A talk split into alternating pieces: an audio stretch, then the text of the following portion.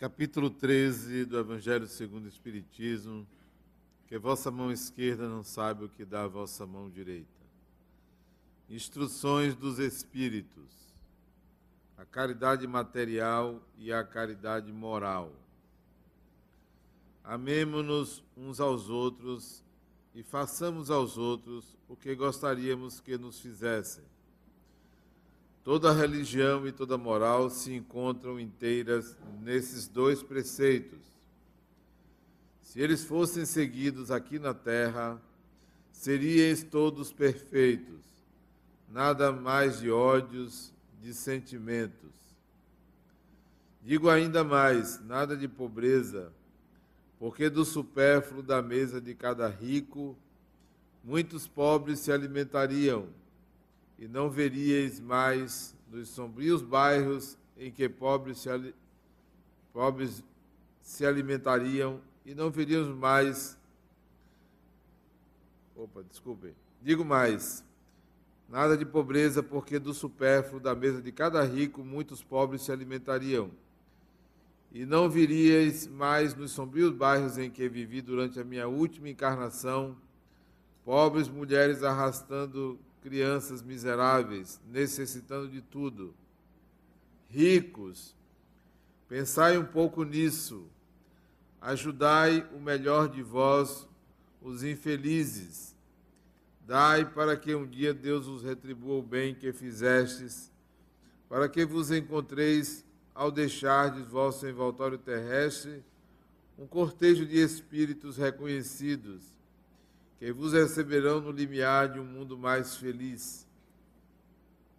Se pudesseis saber a alegria que senti ao reencontrar no alto aqueles a quem pude ajudar em minha última vida, amai, portanto, vosso próximo, amai-o como a vós mesmos, porque sabeis agora que esse infeliz que afastai é, talvez, um irmão, um pai, um amigo que rejeitais, e então qual não será vosso desespero ao reconhecê-lo no mundo dos espíritos?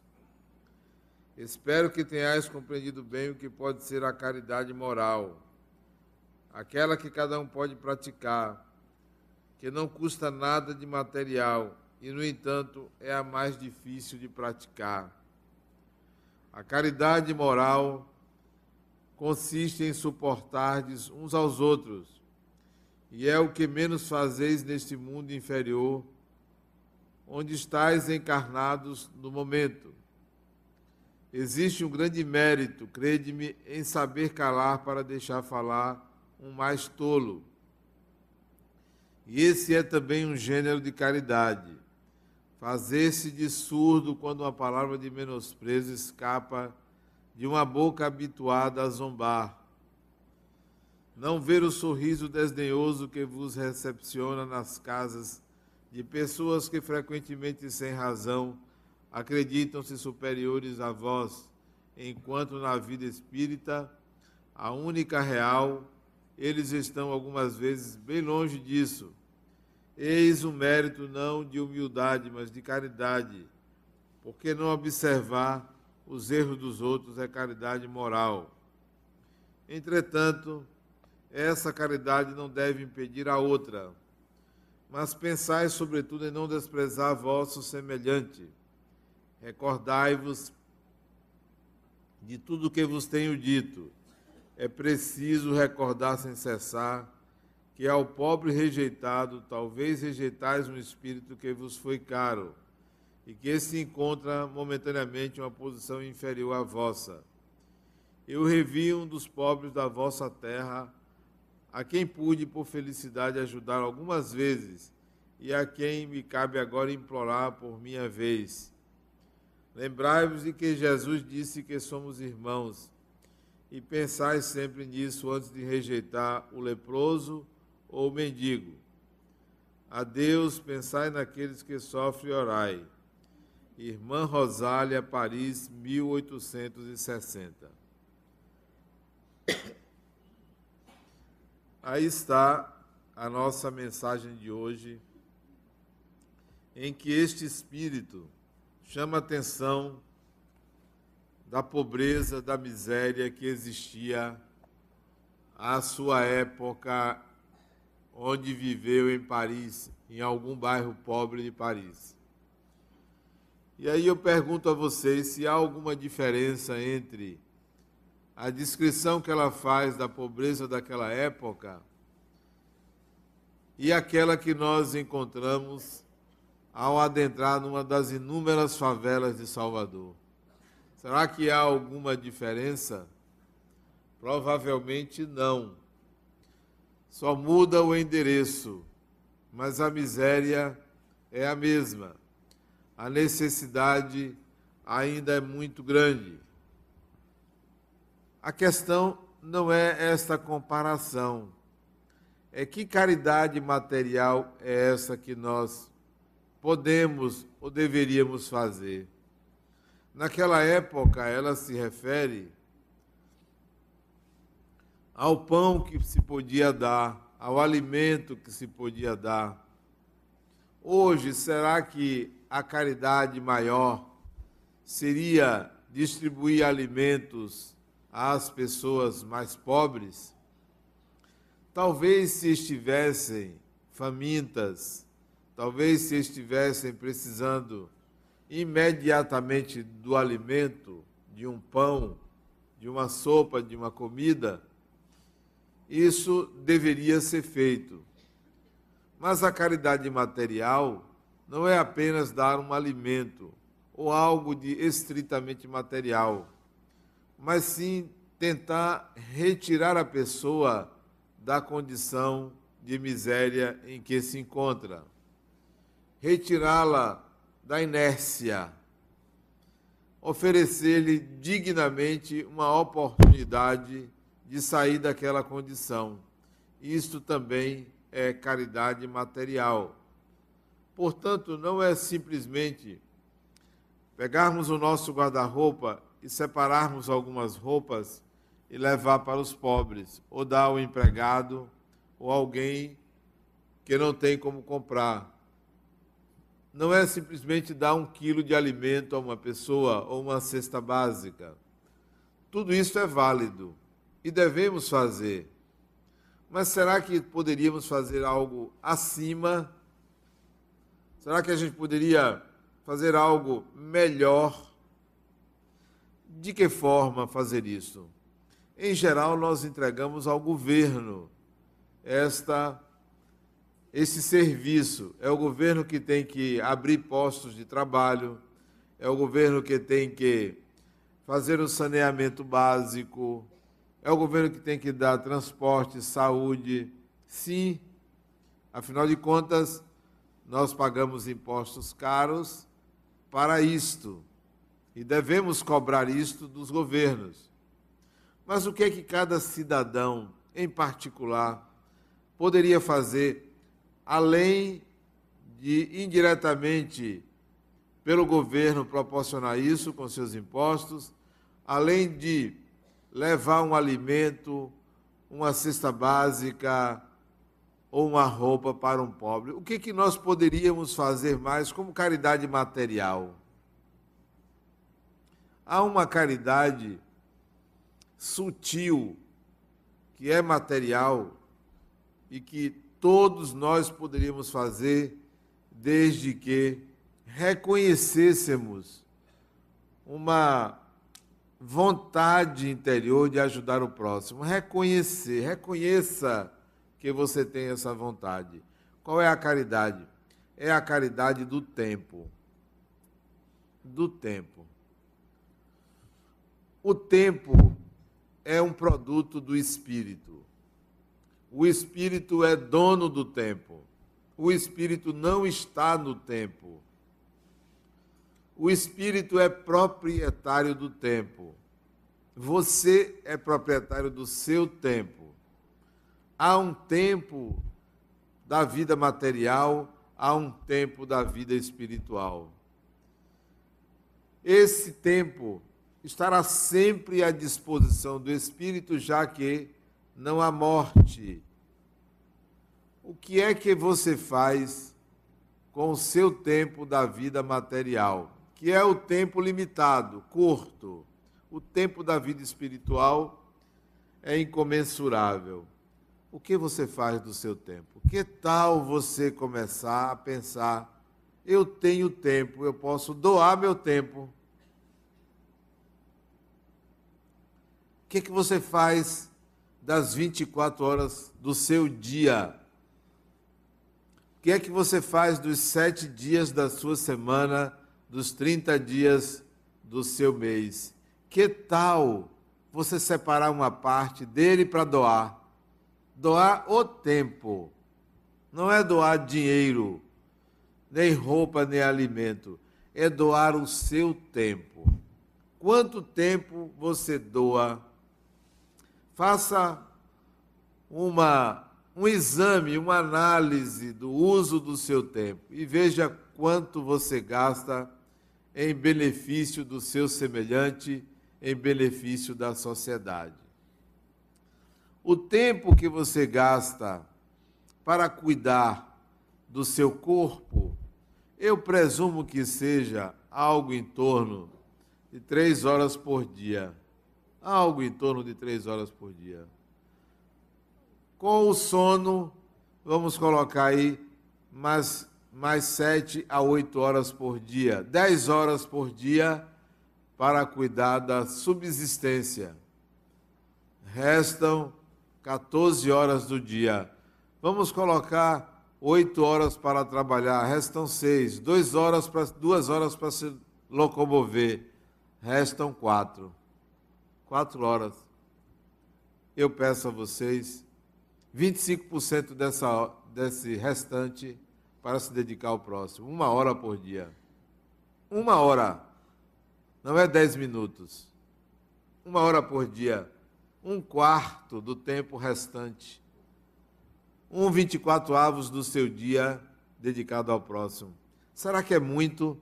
Talvez seja muito para você. Então, que tal um quarto do que lhe resta na semana? O que lhe resta na semana seriam pelo menos dois dias. Um quarto de dois dias é um turno. Que tal? Seis horas por semana. Ao invés de uma hora por dia, estou diminuindo uma hora. Seis horas por semana. Será que é possível dedicar ao próximo? E esse próximo, vamos excluir, para efeito de reflexão, vamos excluir que seja dedicado a membros da família. Porque essa é mais fácil. Está dentro de casa, é parente. Há uma troca. Você se beneficia porque é um parente, vai gostar de você, vai lhe retribuir. Então vamos tirar nessas seis horas na semana o tempo que você dedica aparentes. Vamos ver quanto tempo você dedica da sua semana a uma pessoa estranha, a alguém que você não conhece, alguém que não pode lhe retribuir mesmo que você conheça. Que tal? Seis horas. Mas para não exigir demais de você, eu vou dar um desconto. Um desconto. É liquidação. Deus está fazendo uma liquidação para você metade desse tempo, três horas na semana. É um turno. Com o tempo de deslocamento, o que, é que você pode fazer? Eu vou dar um exemplo. Eu conheço uma pessoa que ela é muito rica, muito rica, e é baiana. Bote riqueza nisso. Talvez a fortuna da família chegue a uns 300 milhões ou 400 milhões, algo desse tipo. E ela dirige isso. Ela tem 35 anos de idade. Vocês não a conhecem. Ela não está aqui e nem vou dar qualquer dado sobre a sua vida para não identificá-la. Pois ela faz isso. Ela reserva meio dia na semana para se dedicar a uma instituição de caridade que ela escolhe. Sabe o que ela faz? No dia de folga dela, ela vai trabalhar na instituição, na contabilidade, na arrumação de coisas, na em documentos que a instituição precisa, em dar banho em crianças.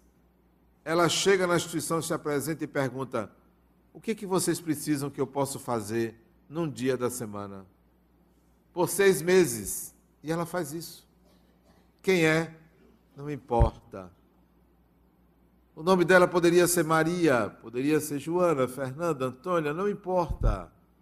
Mas ela resolve fazer a caridade material do tempo dela. É o tempo dela. Quem sabe, o terapeuta dela. Porque isso, pouca gente até da família sabe porque ela quer fazer anonimamente. Anonimamente. Muda de instituição em instituição. Isso já tem quatro anos que ela faz isso. Gratuitamente. Fora as vezes que ela dá recursos para a instituição, mas o objetivo não é o dinheiro, não é o bem material, é a caridade do tempo, é meu tempo. Não é o que eu posso proporcionar indiretamente. É o tempo que eu dou em favor do outro. É o meu tempo, é minha escuta, é minhas mãos, é minha fala, é meu cuidado. É ela quem faz. Não é o que ela proporciona indiretamente. Isto é um exemplo da caridade material que qualquer um de nós pode fazer. Quanto tempo você doa ao seu semelhante? Por que não ir a um hospital fazer uma visita? Eu já fui no hospital fazer uma visita, a pessoa ficou surpresa. Mas é, o senhor me conhece? Não, eu ia passando aqui, eu vim visitar uma pessoa e procurei um quarto para visitar alguém. Estou batendo no seu quarto. Vim aqui lhe visitar. Quem é você? E fiquei ali durante um tempo. Ela me contando a história dela, depois me agradeceu fui embora. Eu tinha tempo para doar é a caridade do tempo. Qualquer um de nós pode fazer. Mas nós vivemos uma vida tão egóica, tão centrada no nosso mundo pequeno, que não temos espaço para isso. Ontem eu fui a uma reunião na Prefeitura de Salvador, na Secretaria de Educação. A Secretaria me convidou, oferecendo um terreno para a Fundação Lar Harmonia. Um terreno que fica aqui, próximo. Terreno público. Oferecendo para que eu construísse uma creche. Achei maravilhoso. Construo sim. Falei com o secretário. Construa a creche. Já construímos uma, construímos uma escola, podemos, estamos construindo um lar de idosos, construímos uma creche. E a reunião secretário esteve aqui, me convidou, a reunião foi ontem com a equipe jurídica para formalizar esse acordo. E o advogado que me atendeu, um rapaz muito distinto, jovem, né?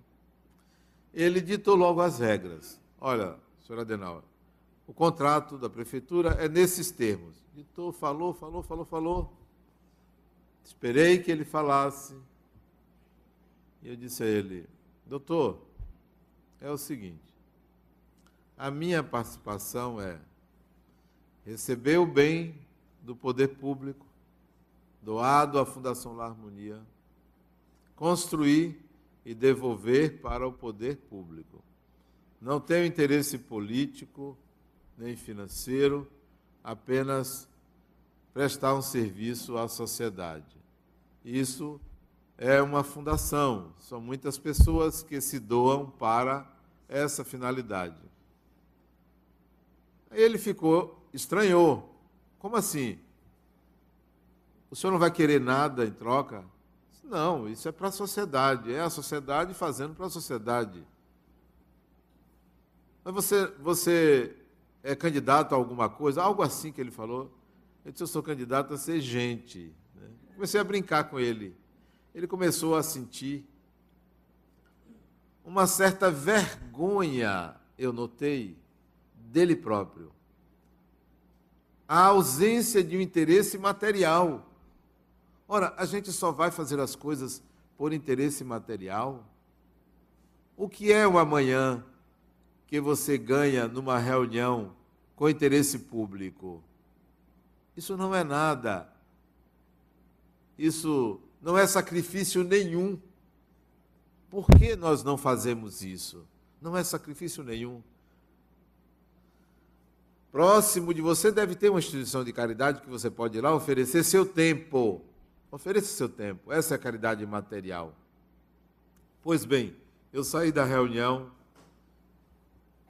A reunião não resultou no que ele queria, porque ele queria que eu construísse sem doar o terreno para a fundação. Eu disse que eu só construiria se houvesse doação do terreno para a fundação, porque não podemos construir em terreno de terceiros.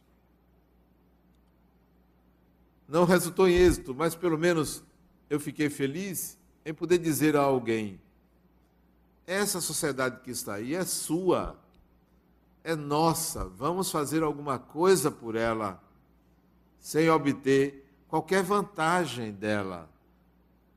Quando isso? No tempo que nos sobra no tempo que nos sobra. E sobra muito tempo para você. Muito tempo. Mesmo para aqueles que trabalham, mesmo para aqueles que cuidam de filhos. Esta pessoa que eu citei é casada, tem dois filhos, trabalha e só folga uma tarde por semana. Uma tarde. E esta tarde que ela poderia estar com os filhos, ela sai do trabalho meio-dia, vai almoçar e vai para a instituição, sai 18 horas da instituição. Cada seis meses ela escolhe uma instituição para dar o tempo dela. Que tal? Poderíamos fazer isso. Vocês querem ver aonde? Condomínio. Por que não dar o seu tempo para o condomínio? Não, isso é tarefa do síndico. Ah, não, eu vou fazer isso pelas pessoas, mas você mora ali, você vive ali. Mesmo que as pessoas não mereçam, mas você merece fazer alguma coisa porque não merece. Você merece. Dê o seu tempo. Não, você pensa diferente. Tem gente que vai para a reunião de condomínio só para brigar só para brigar, só para reclamar, não tem espírito público, não vai para oferecer o que é que nós podemos fazer para melhorar um bem que é de todos. Não pensamos assim. Nós queremos reclamar do lixo, do elevador, da garagem, disso, disso, disso, daquilo, do vizinho, de não sei quemzinho, de não sei quemzinha e tem muita gente complicada que vive em condomínio. Que tal oferecer o seu tempo? Você é dono do tempo. Sabe o que acontece?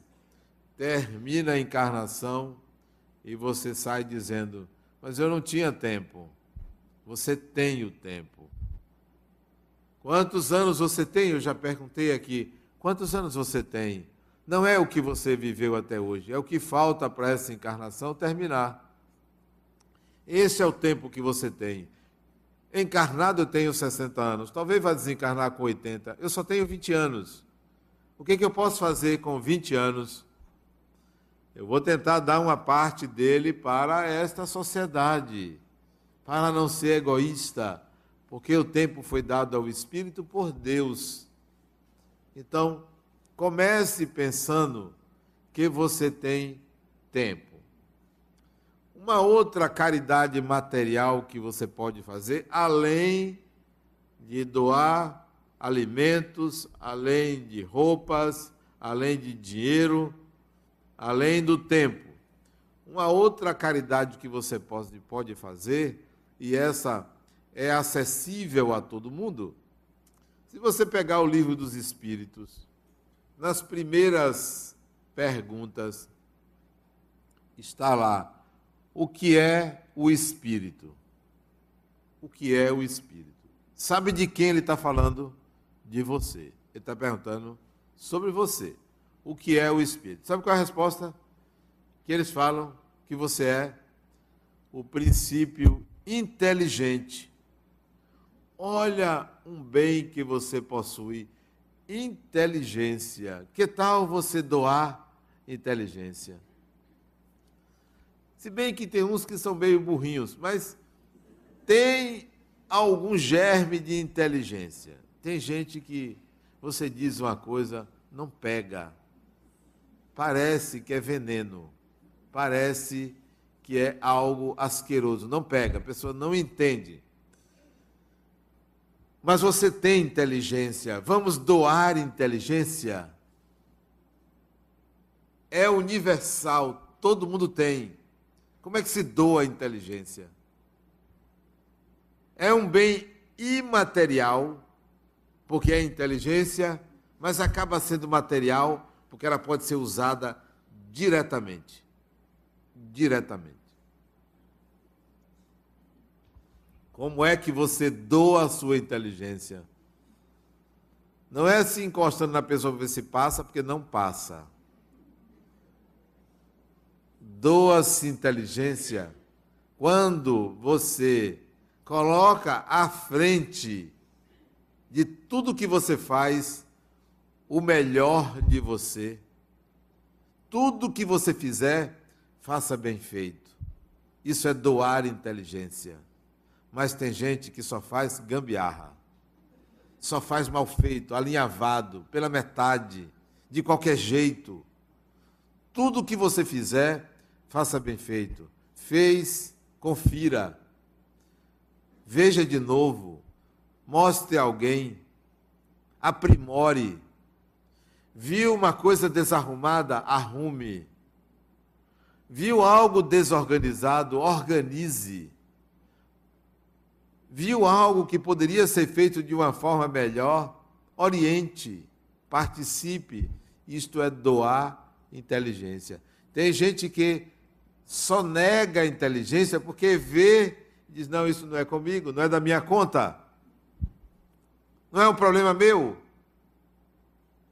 Não é querer saber tudo, sabichão, e estar consertando os outros. Não se trata disso. Doar inteligência também ter a habilidade para corrigir o outro. Ter suavidade na hora de tentar orientar o outro. Tem pessoas que não sabem fazer isso e acabam metendo os pés pelas mãos, em vez de consertar, piora. Doe sua inteligência. Doe aquilo que é natural em você, é sua condição. Não tem quem não veja algo de errado de inadequado que não possa fazer alguma coisa para melhorar, que não possa orientar, que não possa dar uma sugestão, qualquer que seja em qualquer lugar, mesmo que não lhe diga respeito. Por quê? Porque tudo que, que existe pertence a Deus. Ontem de tarde, eu estava passeando com meu neto, tem três aninhos, fez agora esses dias. Eu cheguei para ele, ele me perguntou assim: vovô, cadê a lua? Ele disse: a lua só de noite. Ele, ah, só de noite. Né? Eu disse: é, só de noite. Você vai ver, quando escurecer, você vai ver a lua. E ele ficou olhando para o céu e disse: Você sabe quem fez a lua? Ele fez assim com a cabeça: Não, eu disse: Foi Deus. Ele, Deus? Ele disse: É, Deus fez tudo o que existe. Ele ficou em silêncio, porque ele talvez não estivesse entendendo esse conceito de Deus. Ficou em silêncio, olhando, e disse: Olha, lembre-se disso, nunca esqueça. Deus fez você e está em toda parte. Aí ele disse assim: É muito grande. Eu disse: Nem tanto nem tanto. Não quis entrar em detalhes. Uma conversa despropositada com uma criança, que é que eu queria incutir na mente dele a ideia de Deus. Se você puder, dê às pessoas uma ideia que você tem e que ela seja melhor, oportuna. Isso é caridade. Sem querer doutrinar, porque tem gente que quer doutrinar os outros. Ofereça o que você já aprendeu a quem não sabe. Ofereça. Não perca a oportunidade de favorecer o bem à sua volta. Isto é caridade material, porque se materializa, porque se transforma em rotinas melhores. Fora o bem que você proporciona quando você oferece uma palavra amiga, que é acessível, só não é acessível a quem não fala, mas a quem fala, uma palavra amiga é bem-vinda. Pode ser uma excelente caridade que você está fazendo a uma pessoa. Fora isso, mas eu quero voltar à sua inteligência. Não a use simplesmente para obter vantagens, para favorecer a si mesmo.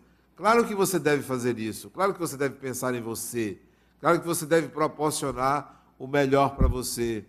Mas que tal a pessoa que está do lado, à pessoa que está no coletivo, à pessoa do seu trabalho, ao seu trabalho. Que tal melhorar uma rotina?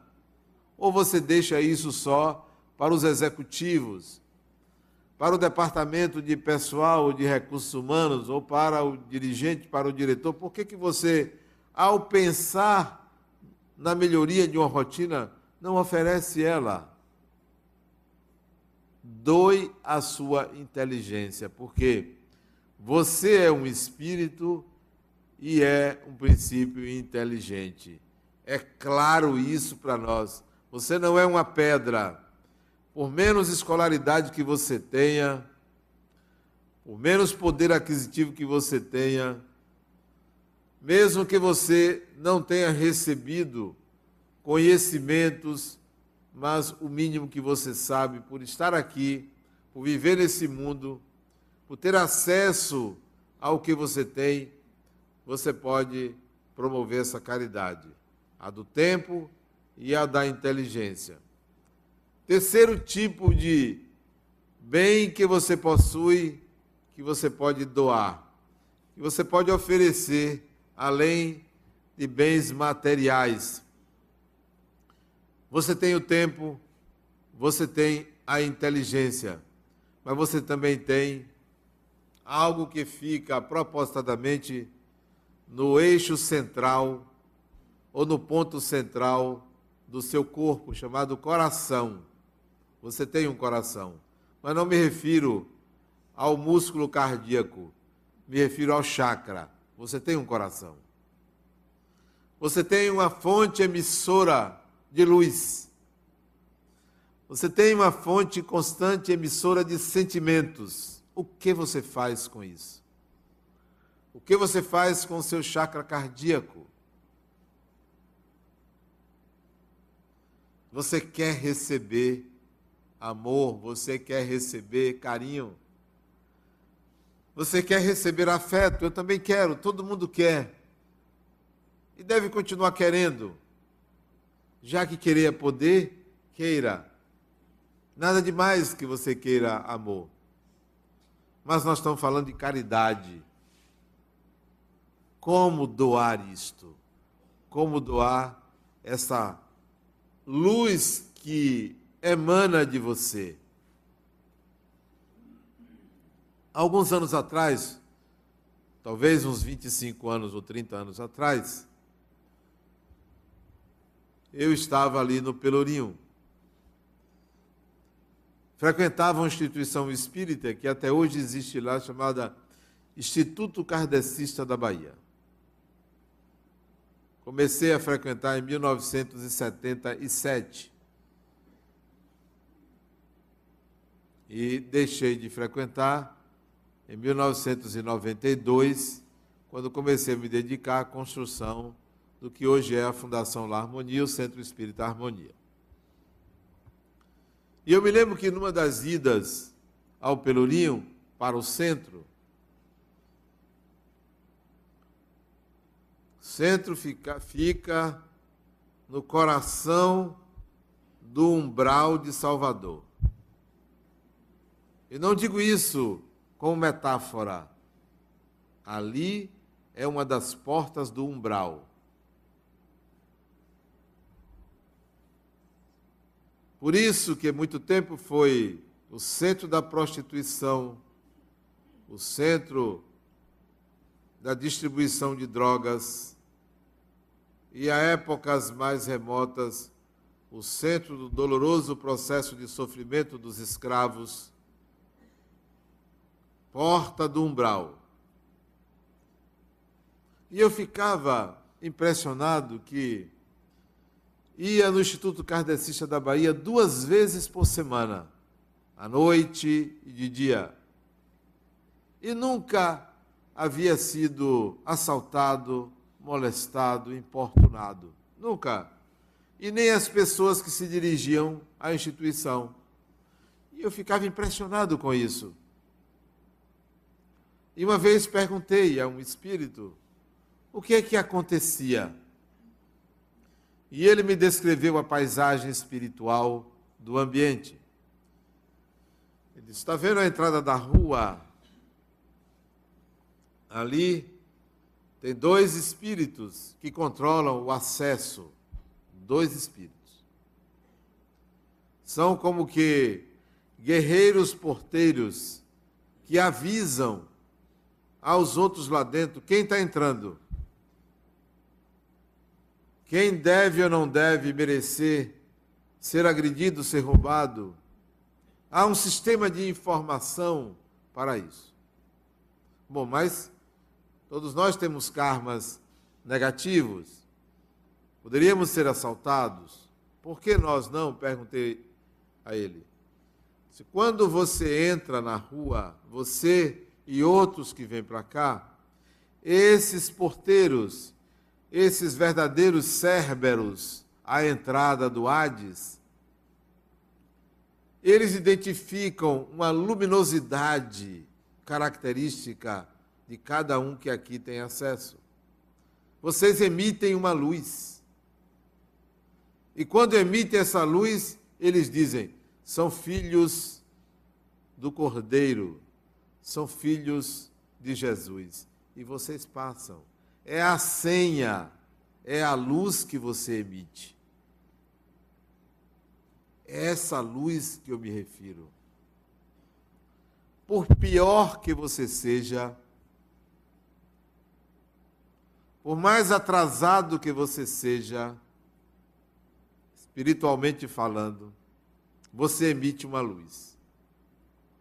Ela pode ser de 10 watts, como pode ser, de 100 watts, de 1000 watts, você emite uma potência luminosa.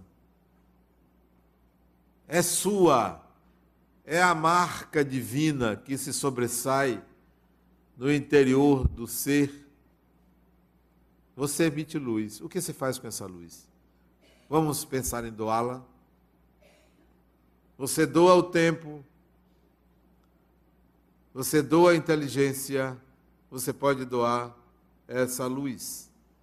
É inesgotável como o tempo e como a inteligência. Essa luz é inesgotável.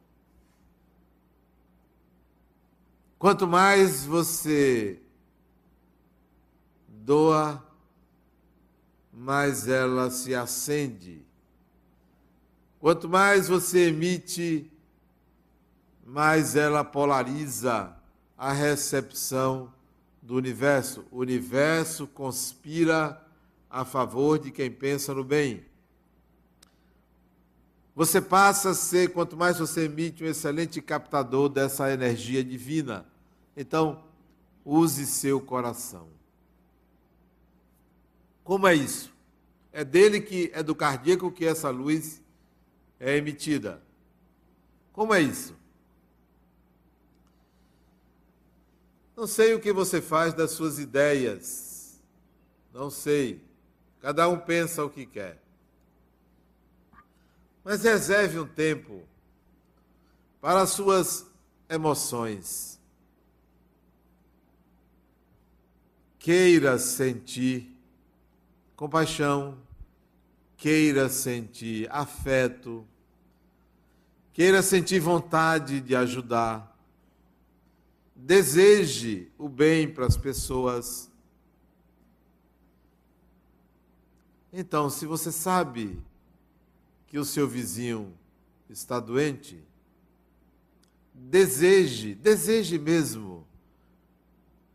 Não é uma oração, é um desejo. Deseje que algo de bom aconteça e o cure. Se você sabe que o seu vizinho, seu vizinho ou qualquer pessoa, entrou em processo de falência, está devendo a todo mundo mais do que você deve, deseje que a pessoa encontre uma oportunidade, comece a ser um canal de recepção de sentimentos de bondade para o próximo. Isto é caridade que se transforma materialmente. Você sabe que você pode ajudar as pessoas desejando bem a elas? Pode favorecer. É como quem passa na rua e tem um acidente de carro. A maioria quer parar. Se você não pode ajudar, você vai parar para quê? Deseje que tudo termine bem, que os feridos sejam atendidos, que os que tiveram perdas materiais sejam reduzidas e siga adiante. Deseje. Quando você deseja, você emite luz.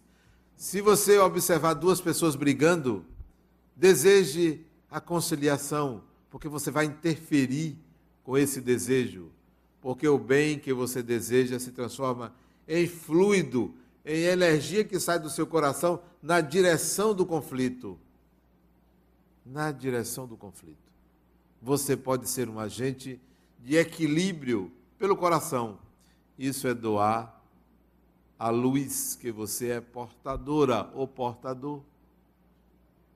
Quantas vezes você pode fazer isso? Quantas vezes? Muitas vezes, durante o dia. É inesgotável essa possibilidade de auxílio do próximo. E se você disser para mim, mas Adenauer, quem precisa mais sou eu, duvido. Talvez você não saiba o que é miséria, o que é sofrimento. Há muita gente que sofre muito mais do que você, como há muita gente que é muito mais feliz do que você. Nossa condição aqui é de espíritos medianos com algumas exceções. Uns ruinzinhos e outros bonzinhos. Mas a maioria está aqui nessa medianidade. Pode fazer sim por alguém. Eu sei que às vezes pinta uma inveja, um desejo de que o mal do outro seja maior do que o seu. Não se apequene achando que isso é inferioridade, não. Isso é natural no ser humano. O mal do outro alivia inconscientemente a nossa culpa. Não, não se preocupe tanto com isso. Faça o inverso, comece a desejar o bem. Se alguém não quer o seu bem, queira bem para essa pessoa. Se alguém lhe olha atravessado, olhe nos olhos da pessoa. Eu ando todos os dias de manhã. De manhã cedo, seis horas da manhã eu ando, todo dia. Hoje já andei. Hoje andei sete quilômetros. Sete quilômetros e meio. E tem um senhor que ele anda todo dia também. Ele e o cachorro dele. E todo dia eu me encontro com ele. Todos os dias. Parece que a gente combina. E todos os dias eu dou bom dia a ele. Todos os dias. Aí eu digo, poxa, mas ele não me dá bom dia. Eu vou fazer o seguinte: da próxima vez, eu vou mudar o percurso. Porque eu, eu, ando mais rápido que ele, ele é um pouquinho mais velho que eu, eu ando mais rápido que ele, eu sempre passo por ele e dou bom dia. E ele às vezes responde. Ele não dá bom dia, ele responde. Porque é diferente você dar e responder. Responder não é dar. Responder é um reflexo. Dar é dar. Eu dou bom dia, independentemente da pessoa responder ou não, porque eu quero dar. Eu não quero responder, eu quero dar. Eu tomo a iniciativa. Ele disse: Eu vou fazer com que esse sujeito tome a iniciativa. Não porque eu preciso, porque ele precisa aprender a tomar a iniciativa de um bom dia. Mudei meu percurso para encará-lo de frente. Que eu sempre passava por ele. Eu fiz o caminho inverso só para pegar ele de frente. Olhar nos olhos dele e dar um bom dia, agora de frente, para ele responder. E fiz isso durante mais ou menos um mês, eu vim fazendo isso. Pegando ele de frente. Pegando ele de frente. Aí esses dias, eu disse, eu não vou dar bom dia a ele. De frente, mas não vou dar. Eu senti a reação dele. Ele não me deu bom dia. Carne de pescoço, mas eu eu vou transformar em filé mignon. Isso foi a semana passada. Nesse dia eu dei uma volta a mais só para dar bom dia a ele. Dei uma volta a mais, passei por ele, ele não ia dar bom dia, eu dei um bom dia bem alto. Bom dia! E ele respondeu. Vamos ver na próxima. No dia seguinte, encarei ele de frente, ele tomou a iniciativa de dar o bom dia. E eu respondi com um sorriso deste tamanho. Vamos, eu venço pelo cansaço. Dê. Dê porque você tem luz. Dê a sua luz. Dê a sua luz. Eu não cobrava a luz dele para mim. Eu queria que ele emitisse a luz dele e adquirisse o hábito de dar bom dia, como dar boa noite, como dar boa tarde, como dar um sorriso. Seja você agente ativo da sua luz e não agente passivo da luz dos outros. Tempo, inteligência e luz. Quem aqui não tem? Todos têm. Você pode não ter dinheiro, você pode não ter comida para dar, você pode não ter roupa para dar, mas essas três coisas são universais. Comece a favorecer Digo mais que o beneficiário será você, mas não é por isso. Não é por isso. O dia fica melhor. Você sente o universo conspirando. Quando eu sentei aqui para falar para vocês, eu não sabia qual era o tema. Eu perguntei a Cília, qual é o tema de hoje? Ela disse, é o mesmo da semana passada. Eu fiquei para mim, que, que eu tenho para falar? Eu já falei tudo na semana passada. Deve existir alguma coisa em mim que eu possa falar. E essas três coisas veio, vieram sem eu pensar, sem eu premeditar. Sabe por quê? Porque todos nós temos coisas para dar que até mesmo desconhecemos que podemos dar. Não sabemos que temos. E isso sai. Os espíritos colaboram, porque quando você pensa em fazer o bem, vem uma pleia de muito grande de espíritos para lhe ajudar. Quando você pensa em fazer o mal, vem um grupo muito pequeno para lhe ajudar, sabia? É menor. Você pode se espantar, mas eu pensei que era o inverso. Não é, não. Eu garanto aqui, se não fosse nesse ambiente, se fosse num clube ou numa praia, eu chegasse para vocês, 200, 300 pessoas, e dissesse assim: gente, vamos ali linchar uma pessoa que acabou de roubar uma outra, eu garanto a vocês que no máximo, vou chutar, 10% iria comigo. 10%. No máximo. E olhe lá.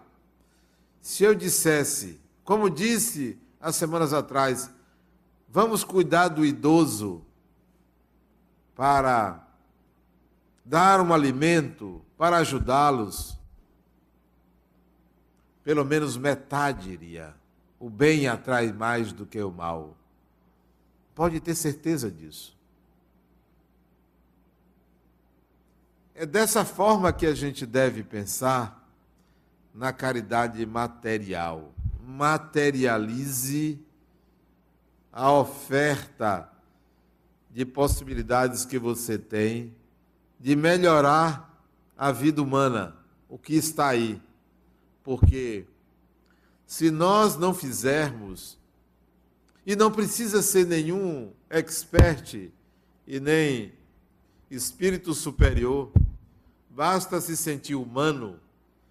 Se nós fizermos um pouquinho, uma hora por dia, seis dias na semana, nós vamos melhorar em breve essa sociedade, porque a nossa sociedade está atrasadíssima, está na penúria. Há quem reclame que a sociedade vive uma miséria moral. Se você olhar os exemplos de corrupção, você vai confirmar isso. Mas eu acredito que a maior miséria que existe é a material. Vou dizer por quê. Vá aqui na Baixa do Tubo, como eu estive anteontem, ontem de manhã cedo. Vá aqui na Baixa do Tubo. Vá no Nordeste de Amaralina. Você vai ver esgoto a céu aberto. Boa parte da população não tem acesso ao esgotamento sanitário um posto de saúde único. As condições materiais são péssimas. Mas se você for aí dentro desta comunidade, onde há miséria material, você vai encontrar pessoas maravilhosas. Você não vai encontrar necessariamente miseráveis morais. Não vai. São poucos a miséria material ela é muito grande porque ainda vigora o egoísmo. Se egoísmo é miséria moral, essa sim é grande. Mas a miséria material, ela tem sido muito prejudicial a muitos espíritos. Como é que nós podemos diminuir o sofrimento das pessoas? Como é que nós podemos melhorar as condições de vida das pessoas, de habitação, saúde, empregabilidade. Como? Eu gostaria que vocês todos fossem empresários. Todo mundo fosse empresário. Eu acho que ser empresário é uma oportunidade excelente de fazer o bem à sociedade. Eu gostaria que vocês fossem empresários de Deus. Empresários de Deus. Eu sou empresário de Deus. Diga isso. Empresário quer dizer empreendedor. Empresário quer dizer aquele que é intermediário entre o bem e o cidadão, entre o serviço e o cidadão. Seja empresário de Deus. Oportunize o bem às pessoas. Dê seu tempo, dê sua inteligência e dê a sua luz. Você vai se sentir muito bem, muita paz.